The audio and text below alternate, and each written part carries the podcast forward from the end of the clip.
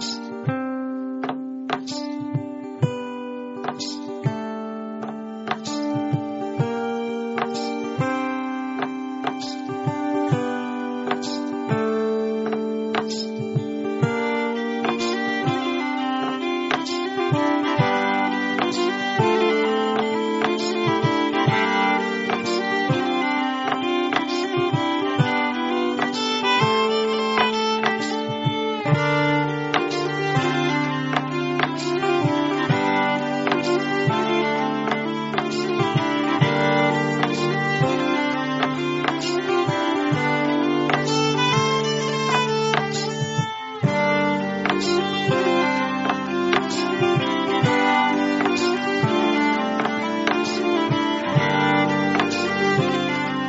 Глава 13. Реформация в Нидерландах и Скандинавии.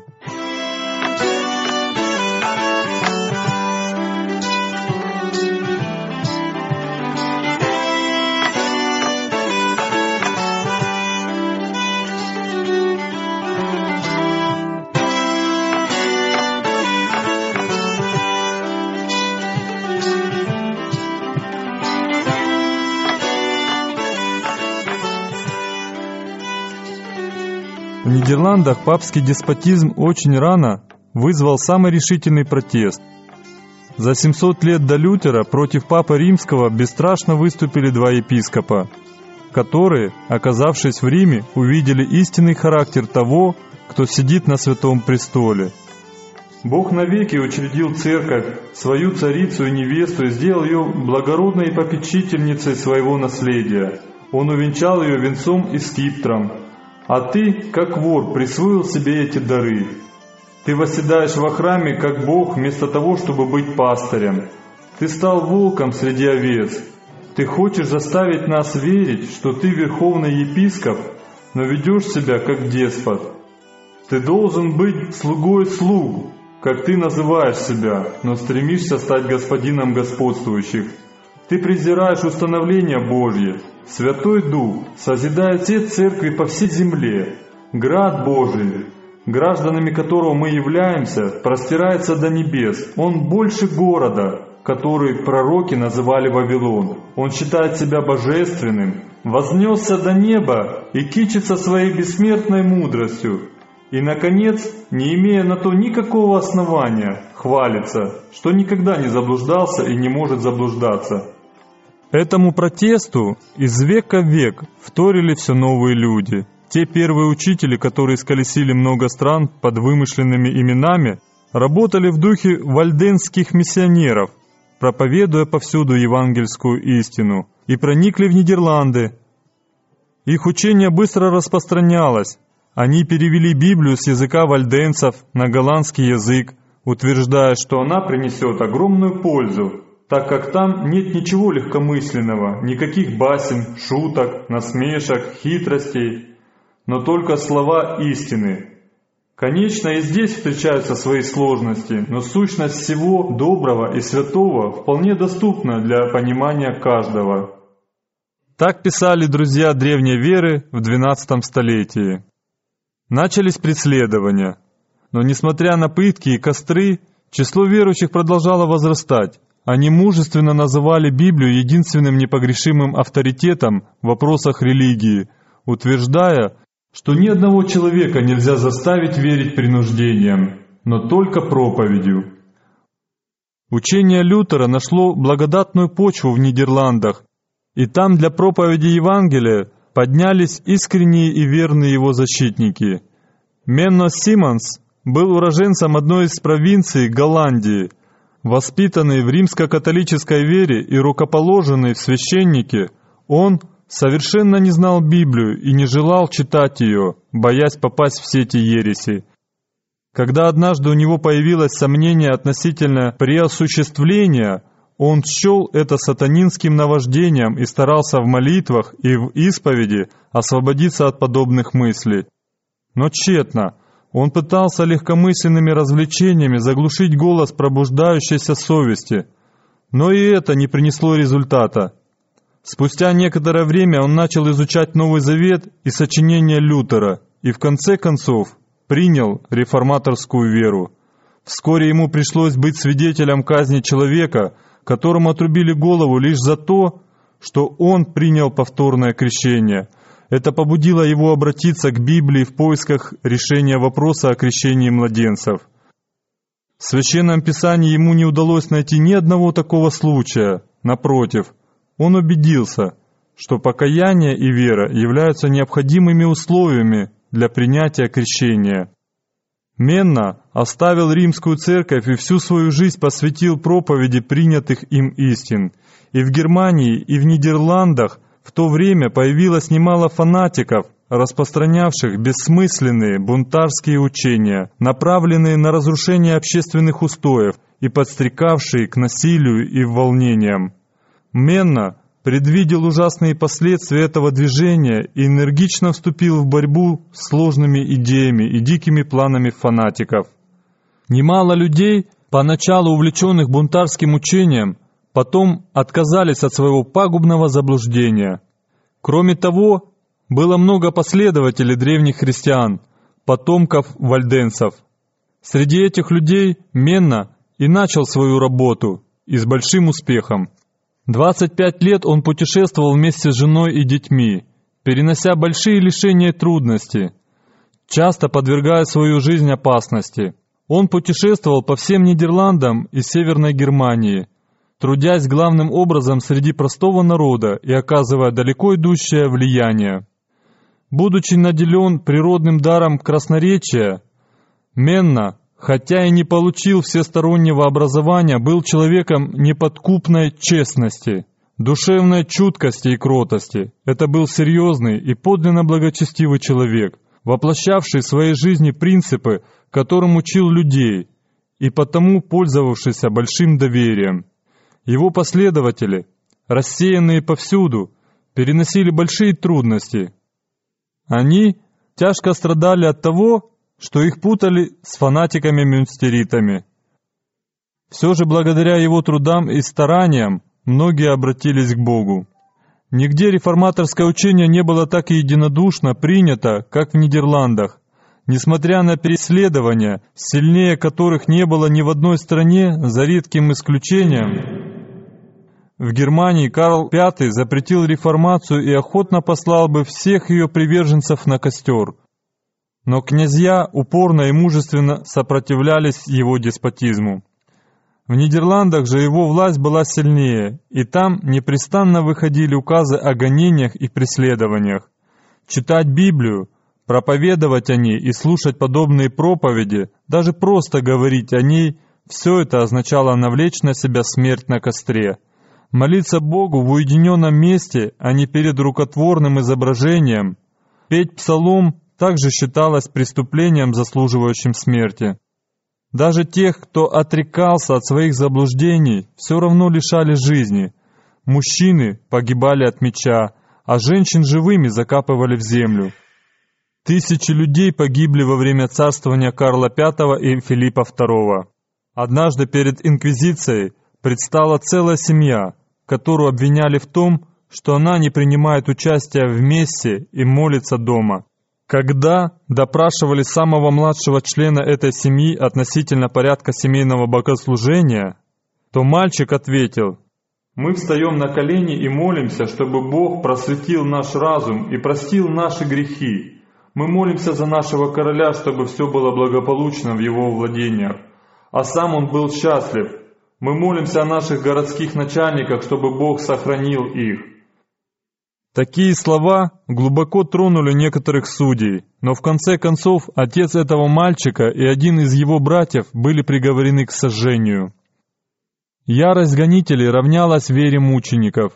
Не только мужчины, но и нежные женщины и юные девушки проявляли непоколебимую отвагу.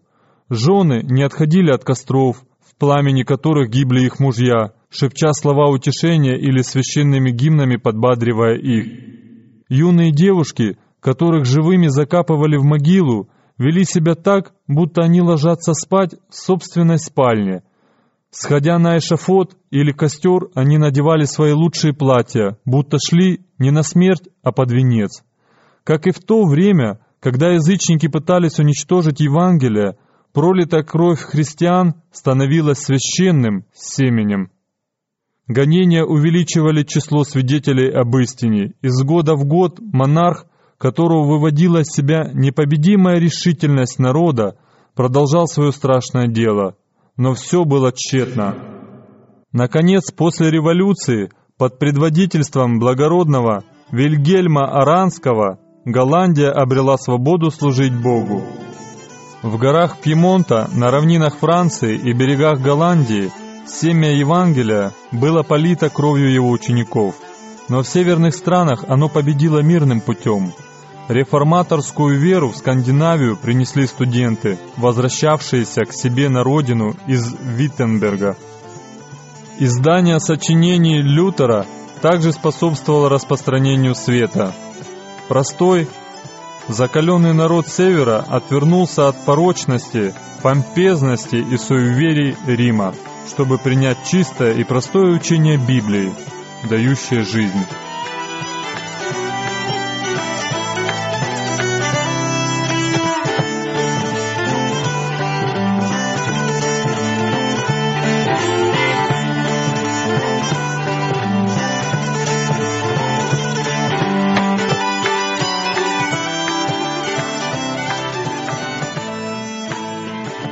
Таузен, реформатор Дании, был сыном крестьянина. Мальчик рано начал проявлять большие способности. Он страстно стремился получить образование, но его родители не могли платить за обучение, ему пришлось поступить в монастырь. Целомудренность, усердие и честность юноши вскоре завоевали расположение настоятеля монастыря – при проверке знаний он проявил многообещающие таланты, которые в будущем могли послужить церкви. Было решено дать ему образование в одном из университетов Германии или Нидерландов. Молодому студенту позволили самому избрать место учебы, но с одной оговоркой, кроме Виттенберга. Будущему богослову следует избегать опасной и пагубной ереси, так говорили монахи. Таузен отправился в Кельн, который был в то время и до сих пор является цитаделью папства.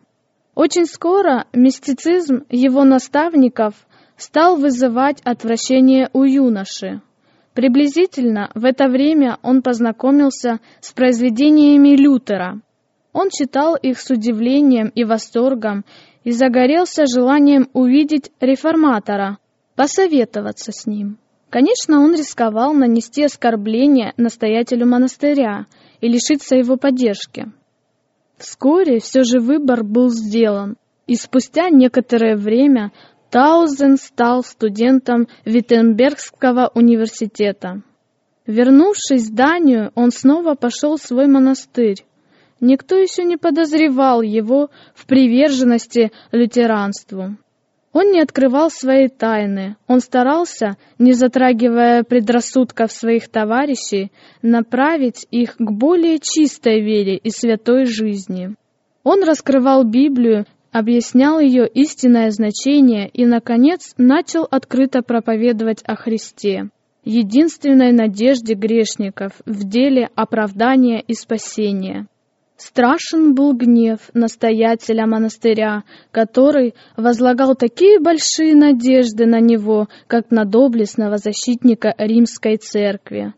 Таузена немедленно перевели в другой монастырь и заключили в келью под строжайший надзор.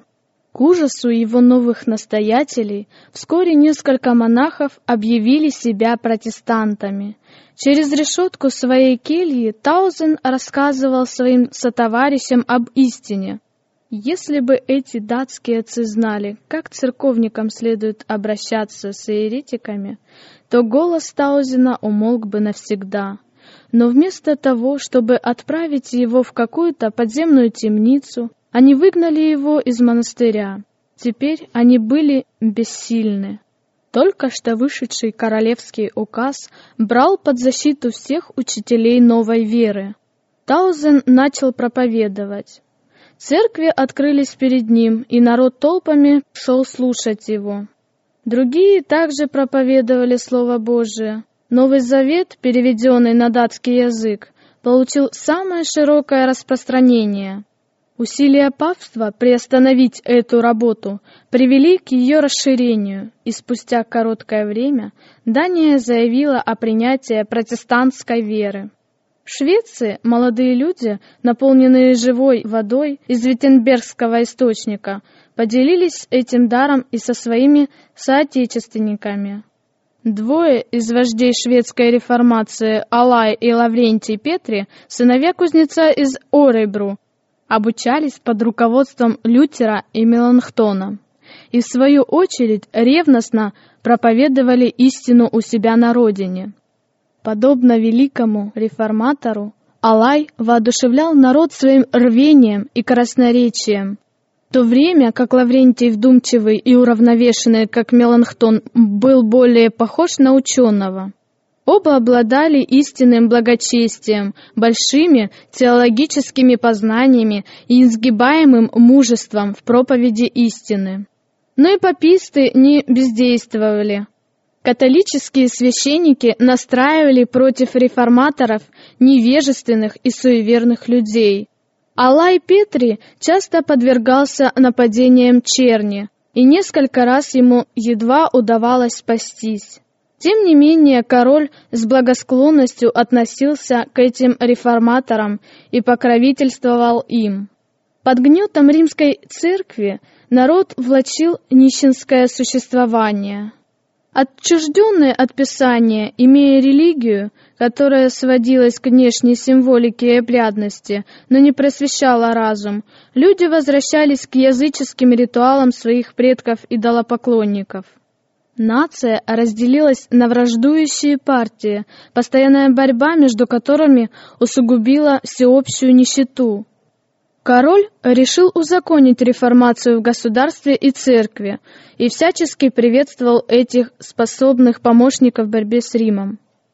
В присутствии монарха и правящей верхушки Швеции Алай Петри с величайшим умением защищал учение реформаторской веры в диспуте с католическими богословами.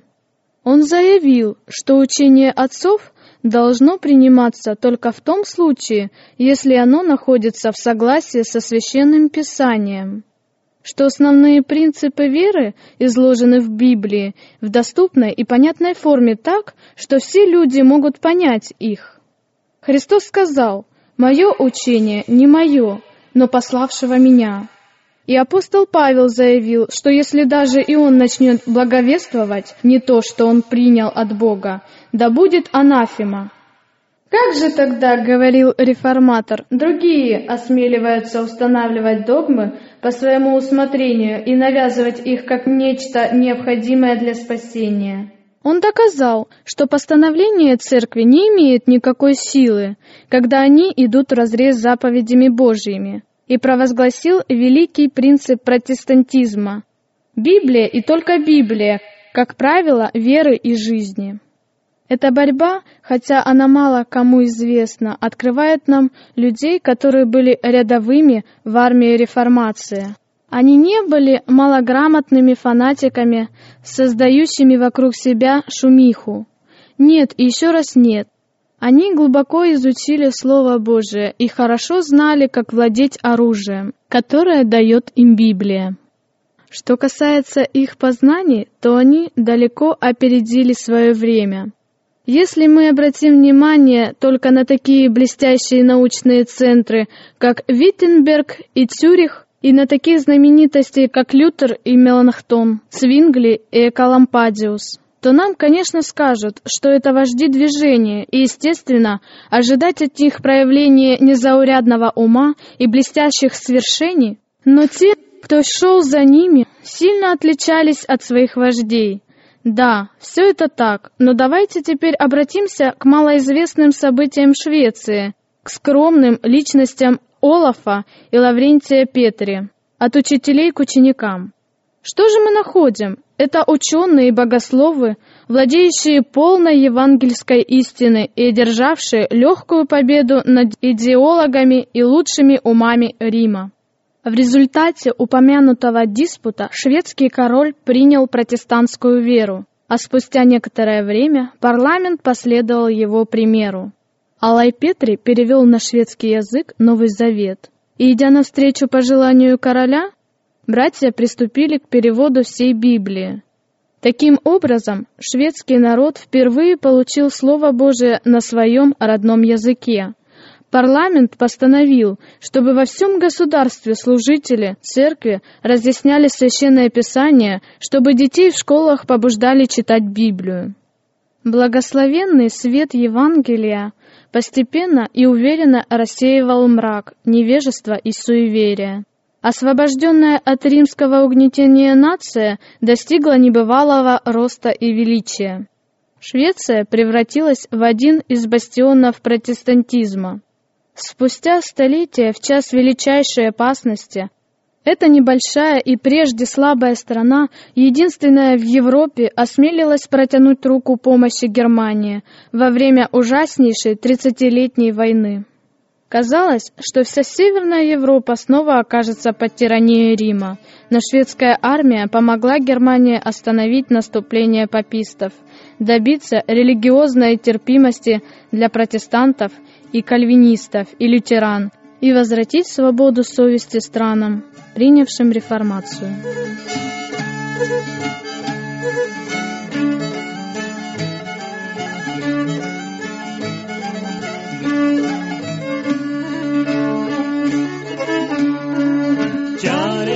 med skaren, ektrepp i Hakkadalen. Oddepotte, rømme, fire merker smør, så kinakar i jorda hadde før. Kjerringa med staven. Kjerringa med bekken. Og datt ut i oss og vårt og vårt. Men alt om opp tar ulike kår. Kjerringa. samme skeiva, satt høgt opp i kleiva. Og så vakten var i uteliten då, jammen var kara før i bara år, kärring om skeiva.